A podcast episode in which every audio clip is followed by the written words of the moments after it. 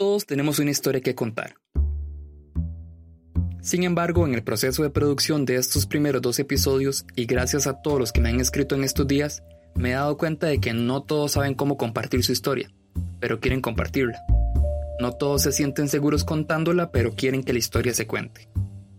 A partir de este mismo episodio y de ahora en adelante contaremos una de sus historias, ya sea por mí o por un narrador invitado.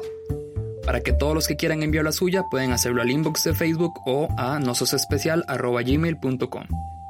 El tema de este episodio es cuando te avergonzas en público. Y eso fue lo que le pasó a Fabiola Ureña, quien nos envió la historia con la que vamos a empezar este segundo episodio de la primera temporada, para que sea leída en este caso por mí. Pero antes, yo soy Diego Barracuda y esto es No Sos Especial.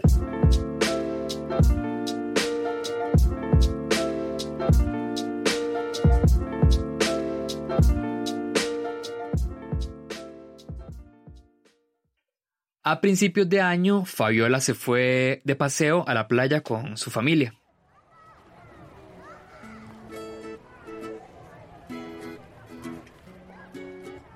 Se quedaron en un hotel, Era un hotel en Punta Leona, no me acuerdo del nombre.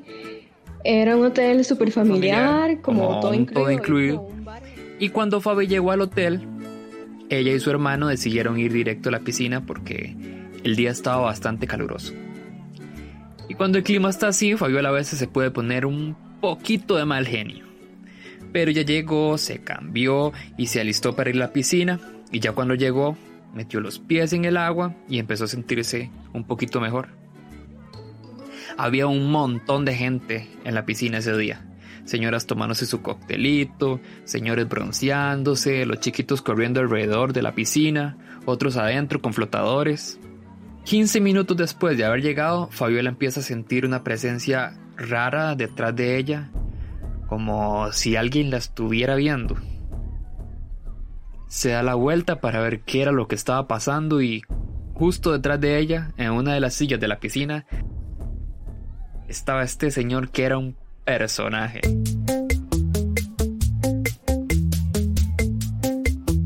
Con lentes de sol, una pantaloneta súper tallada. El mar era un señor como de unos 46 años, tal vez. Bronceado, musculoso. Y andaba como con, un trago, en la mano. mano. De hecho, dice Fabi que siempre andaba con un trago en la mano. Al principio a Fabi le pareció un poco raro, pero siguió tranquila a la orilla de la piscina. Pero cuando empezó a escuchar que el señor este empezó a tirar besos, obviamente se empezó a incomodar. Y por el calor, obviamente, además se puso de pésimo humor. Entonces, para apartarse del roco este y sentirse un poco mejor, se metió a la piscina y empezó a nadar. Y el señor se fue. Fabiola siguió nadando, jugó con su hermano menor, luego sus papás llegaron y la estaban pasando súper bien.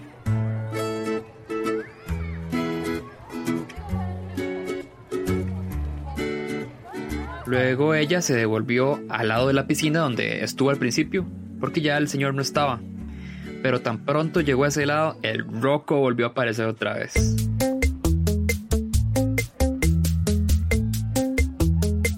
Fabiola se alejó un poco de la orilla y el roco empezó a silbar y a silbar y de vez en cuando ella volvía a ver, entonces veía que el señor le hacía señas como de llámeme. Y el mae no paraba y no paraba de hacerle señas a Fabi. Y ella solo quería estar tranquila y disfrutar de sus vacaciones, pero tenía un acosador de mierda que no la dejaba en paz. Mae seguía haciendo gestos. Fabi estaba en el medio de la piscina tratando de ignorarlo, pero el mae no paraba y no paraba. Y entonces Fabi no pudo más con la necedad y explotó. ¡Hueputa, Sal! ¿Qué es lo que querés? Déjame en paz, hijueputa. Estoy harta de esta mierda.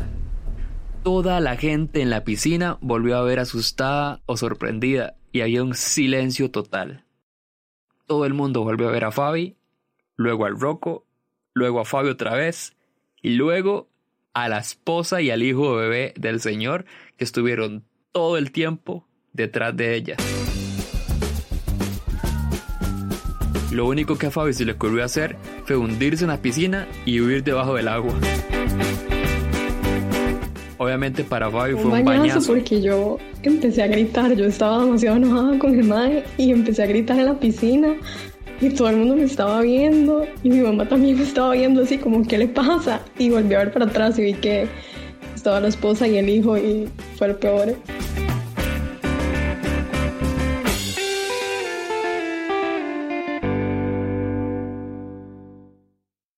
Este episodio es patrocinado por Buchón, donde nos abrieron el espacio para grabar varias de las historias que podrán escuchar en esta edición. Buchón es un bar en el corazón de San José donde van a tomar rico y van a comer delicioso. Pueden encontrar más información en facebook.com slash buchoncr. A todos nos puede pasar una vergüenza en público, pero depende de la personalidad, de los valores que nos heredaron y otro montón de factores, la forma en la que cada quien lo asimila para unos es un martirio del que no quieren acordarse o bloquean de tal forma que ya ni se acuerdan y otros simplemente no pueden creer que les haya pasado pero lo dejan ir porque ya pasó. Es probable que así lo hizo mi querido David Ulloa, periodista que además estará publicando su primer libro muy pronto y que yo estoy esperando con ansias. Esta es la historia de quizá una de las noches más largas de Dao. Bueno, esto sucedió hace poco, de hecho, eh, este año, en, creo que en julio,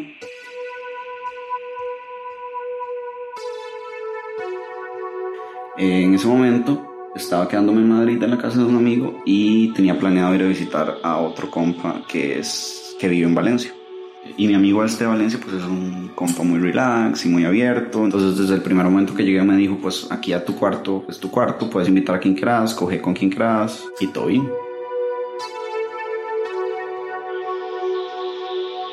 Ya para el último día que estaba ahí como, como en la casa solo, pues me entraron, me entraron las ganillas entonces abrí Grindr, que es como lo que, para los que no saben, como una aplicación ahí que usamos nosotros los más de gratificación instantánea que llaman.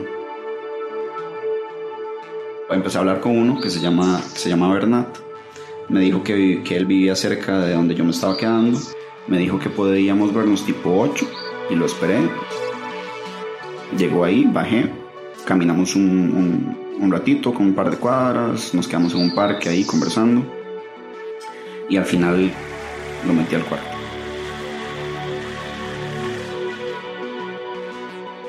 Entonces pues ya empezamos, ahí estamos en el cuarto, empezamos a besarnos, fuera ropa, todo bien, ya estamos en la cama. Eh, estamos en esta posición, bueno, yo estaba acostado, él estaba como arrodillado y yo tenía mis dos piernas como abrazándolo alrededor de él, digamos. Y en ese momento como que el tipo se me queda viendo mucho a mi penecito. Y le dije, bueno, más si es que tengo esto y esto porque aquí hace demasiado calor, salgo a caminar mucho y me pica y pues me rasco. X. Son como marcas de, de eso. Y el tipo me dice, no, es que no es eso, es que tenés ladillas.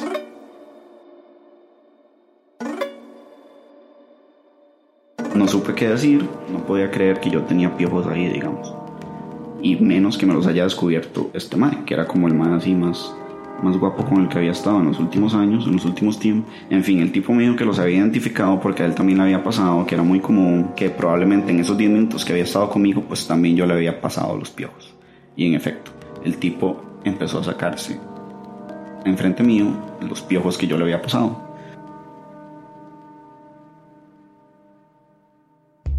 Entonces, eh, bueno, Bernat, que es, sí es como, hay que canonizarlo, una cosa así me, acompañó hasta la farmacia. Llegamos a la farmacia y bueno, no se había, o sea, no se había acabado mi martirio porque llegamos a esta farmacia que son 24 horas, entonces solo tienen como una ventanilla de atención, no es como que vos puedes entrar y agarrar lo que quieras y, y ya. Entonces había una fila, hice la fila, ya cuando llegó mi turno todavía había gente detrás mío, pero y te comunicas por esa ventanilla y la muchacha que tiene tiene un intercomunicador. Yo pedí la crema, entonces yo con mi voz más calladita para que no me oyera la señora atrás mío de la fila. Yo como, crema para ladillas. Lo dije como tres veces porque no me oía y yo, crema para ladillas. Y la mae en su intercomunicador dijo, crema para ladillas. como un pedido ahí en el mercado y toda la fila detrás mío escuchó que yo pues estaba lleno de piojos y necesitaba crema. Yo nada más bajaba la cabeza, veía los zapatos, no sé, ni siquiera quería ver a Bernard. Bernard me abrazaba, me daba besos y me decía que no pasaba nada, pues yo sabía que quería reírse, pero y es el tipo más lindo del mundo, nada más. Esa es mi historia, fue muy triste. Pasé una noche encremado, avergonzado y, digo, obviamente muy enamorado de Bernat también. Ah, bueno, sí, al otro día el mamá me escribió por Instagram, que era como, después nos agregamos por Instagram y me pone como, ¿cómo seguiste? Signo pregunta y el emoji de la hormiguita. Es el mejor mensaje que me ha mandado en la vida. sí, madre, lo amo. Y casi me muero de la vergüenza. O sea, realmente yo nunca, nunca había escuchado a alguien que... Man, nunca, aquí Yo no. tampoco, yo Pero aquí nadie nunca he escuchado. Es más, es demasiado normal. El tema del próximo episodio fue elegido por ustedes en una encuesta de Twitter y será breakups o cuando te terminan. Se reciben todo tipo de historias, tristes, graciosas, angustiantes, difíciles de creer. Ustedes nada más me escriben, nos ponemos de acuerdo y si hay que tenerles un tecito listo, con todo gusto. La siguiente historia la cuenta Valeria Murillo. Ella trabaja como freelance produciendo contenido. Su historia sucedió una noche en una disco y ella nos cuenta todo. Eh, ok, esta historia ocurrió en el 2011. Eh, para ese entonces estaba viviendo en Sao Paulo, en Brasil. Y ya tenía como seis meses viviendo allá. Para ese entonces ya había entrado el invierno. eh, realmente ya me estaba sintiendo un poco sola. Una amiga se estaba yendo y ella hace una fiesta de despedida y me invita. Y pues yo acepto y voy a la fiesta estábamos, era en un apartamento, entonces estábamos mm, como un grupo de amigos que yo tenía y veo como un tipo que, que yo nunca había visto entrar a la par. Sí me pasa que cuando tal vez uno está así como carente, eh, toma algunas decisiones que, que no- generalmente no toma o, o observa a personas que uno generalmente no observa. Veo a ese tipo, un rubio, rubio, rubio, pero rubio, o sea, con las cejas rubias. Era totalmente un, un estereotipo de hombre que a mí nunca me hubiese llamado la atención. Entra y yo lo veo atractivo y llega el momento en el que ya empezamos a hablar y a conocernos y todo. Y ya más, eh, más entrada la noche, el grupo decide como irse para una disco, así como todo el mundo vamos a una disco. Y bueno, todo el mundo aceptó y nos fuimos para la disco.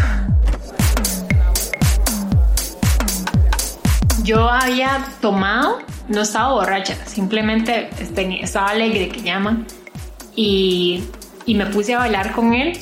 Me fui valiente y ahí entonces decidí preguntarle como, hey, ¿le puedo dar un beso? Y él se me queda viendo y me dice, obvio. Entonces, nada, empezamos a darnos un beso y, todo bien mientras bailábamos y todo, todo el asunto hasta que de repente empiezo como a sentir no sé, un sabor súper extraño en la boca y como si fuese, no sé, como algo salado, como entre salado, era una, una sensación bastante extraña. Entonces yo pensando que era yo, o sea, que literal pensé que eran mocos, me toqué la boca así como la nariz y me, me volví a ver la mano y veo sangre y me veo sangre en la ropa y vuelvo a ver la cara de él y está lleno de sangre. O sea, se le había venido la sangre por la nariz y teníamos como dos minutos de estarnos chupando sangre.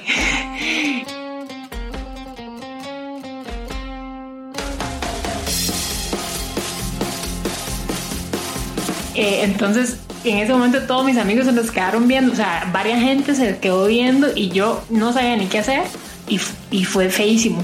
O sea, guácala. Eso. Madre. Qué asco. Qué Ah, lo loco, peor es que nosotros, o sea, yo fui al baño y el madre se lavó y después seguimos hablando.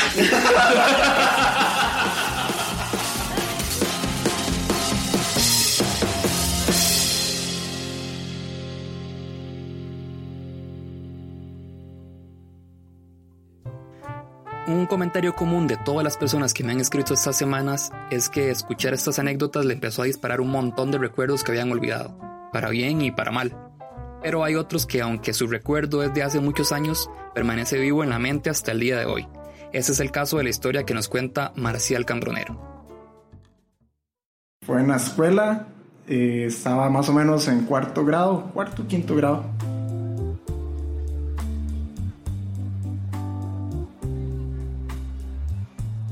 La escuela mía, eh, era un colegio católico, era de toda la cosa, fueron 11 años ahí. Y cada cierto tiempo, cada fecha especial, hacían como una misa del colegio y de la escuela. Entonces era todo, como 300 personas, una cosa así, metidas en un gimnasio, eh, de ahí oyendo misa, ¿verdad? todo el aburrimiento. Eran como las 11 de la mañana, creo yo, y ese calor así de verano tropical, ¿verdad? Con todo el sol encima y el techo del gimnasio estaba así directo, era nada más las láminas, ¿verdad? Metálicas. Bueno, ya está dando la misa, habla el padre y van a entregar, este, van a hacer la Eucaristía, que es cuando le entrega uno la voz y toda la cosa. Y yo en ese momento, yo como que me está afectando un poquito el calor, ¿verdad? Y, pero bueno, ahí nos acomodan, nos dicen, bueno, tienen que ir todos, como todos, ¿verdad? Había que ir donde el sacerdote y todo, tienen que, tienen que recibir toda la Eucaristía. Y me ponen a mí adelante a la muchacha, la, más guapa de todo, de la generación de nosotros. Pero yo me sigo sintiendo así como un toque mal, pero nada más vamos, recibo la Eucaristía y me siento otra vez y, y, y le digo a la profesora, voy al baño, me echo agua, lo que sea. Y en eso que voy yo así, estamos haciendo la fila y esa fila enorme, porque era la escuela y el colegio. Y en eso que yo estoy así, yo empiezo como a ver como, manchitas. Y yo, ay, madre, no, me siento mal, mal, mal. Y en eso que estoy yo así, en medio del gimnasio, rodeado de 300 personas, nada más llego y hago... vomitada gigantesca de enfrente de todo el colegio y la escuela y en los zapatos de la muchacha más bonita de toda la generación. Ese día me recuerdo y hasta el día de hoy me pongo rojo, o sea, siento que me arden las orejas. Sí, y sí. aún así, cuando yo fui en la escuela y pasaron años, todavía sigue siendo una, una Ah, cosa. sí, no, totalmente. O sea, eh, de hecho, eh, mi mejor amigo me decía, Mae, pero no pasa nada, fue en la escuela, la gente estaba preocupada por vos y yo. Eso fue lo último que me pasó a mí por la mente.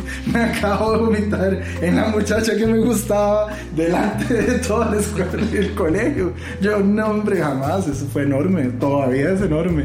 Lo que pasa es que uno. ya después de eso, yo creo que uno nada más. di, no queda otra que seguir adelante.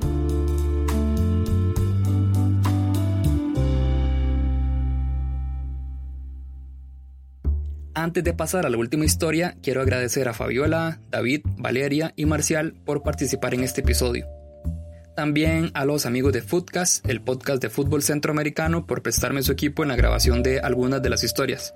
A todos los que me han escrito con comentarios de apoyo y de feedback, muchas gracias también. No Sos Especial es un esfuerzo mío y de amigos que creen en este proyecto. Es casi un trabajo de tiempo completo que se hace en horas libres, por eso el apoyo de ustedes es muy importante.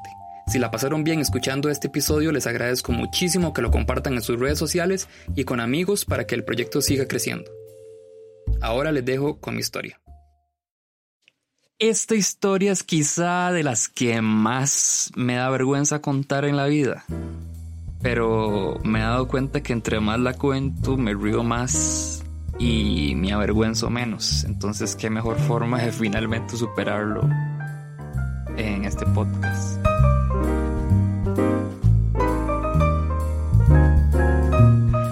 Me pasó hace un par de años, recién había terminado una relación y estaba en este limbo extraño que uno siente cuando apenas está volviendo a la soltería. Y nada, yo había decidido concentrarme en mi trabajo, estaba eh, en la publicación de mi libro y no tenía ninguna intención de salir con alguien más. Un día, una chica a la que vamos a llamar eh, Nancy empieza a escribirme por el Messenger de Facebook y hacerme conversación. Que cómo estaba, que qué hacía, que dónde trabajaba, que qué chiva, jijiji, jajaja. Era una de esas personas que tenían Facebook desde el inicio de los tiempos, pero nunca habíamos hablado ni, nos habíamos visto nunca. Y todo bien. O sea, pensé que quería hacer amistad y ya. Pero las conversaciones empezaron a ser más seguidas y me decía que estaba pensando en mí. Y entonces el sonidito del Messenger pasó de algo como...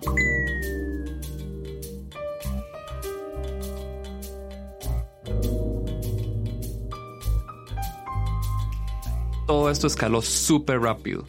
Si acaso había pasado como una semana desde que había empezado a escribirme. Un día Nancy me dice que tiene un proyecto y que me lo quiere presentar en su casa un viernes en la noche. Como les decía, yo no estaba en el mood de ligar, pero Nancy estaba muy guapa y cuando la vida provee, ¿quién es uno? Así que este campeón se acicaló, se puso su jaquetcita de cuero de mentira, se perfumó y jaló.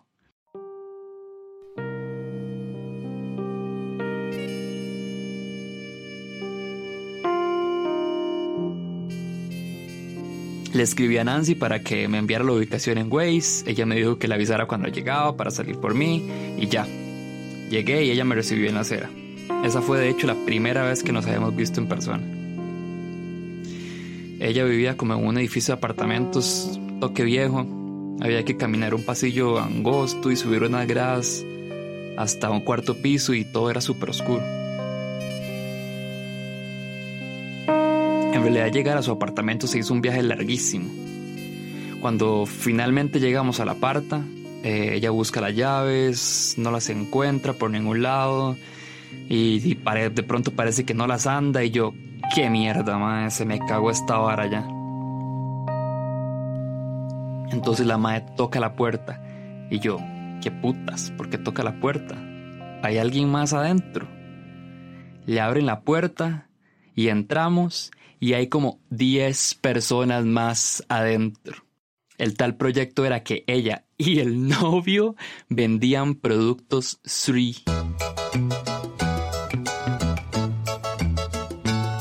Tenía tanta vergüenza que ni siquiera sabía cómo irme.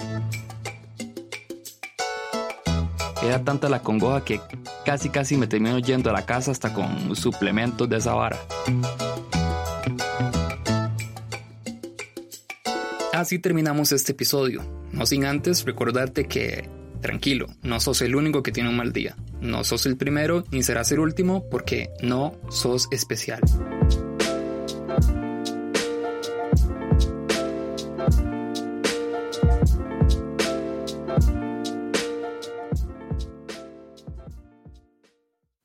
No Sos Especial es creado, producido y presentado por Diego Barracuda. Música por Kevin MacLeod Inspector J y bensound.com.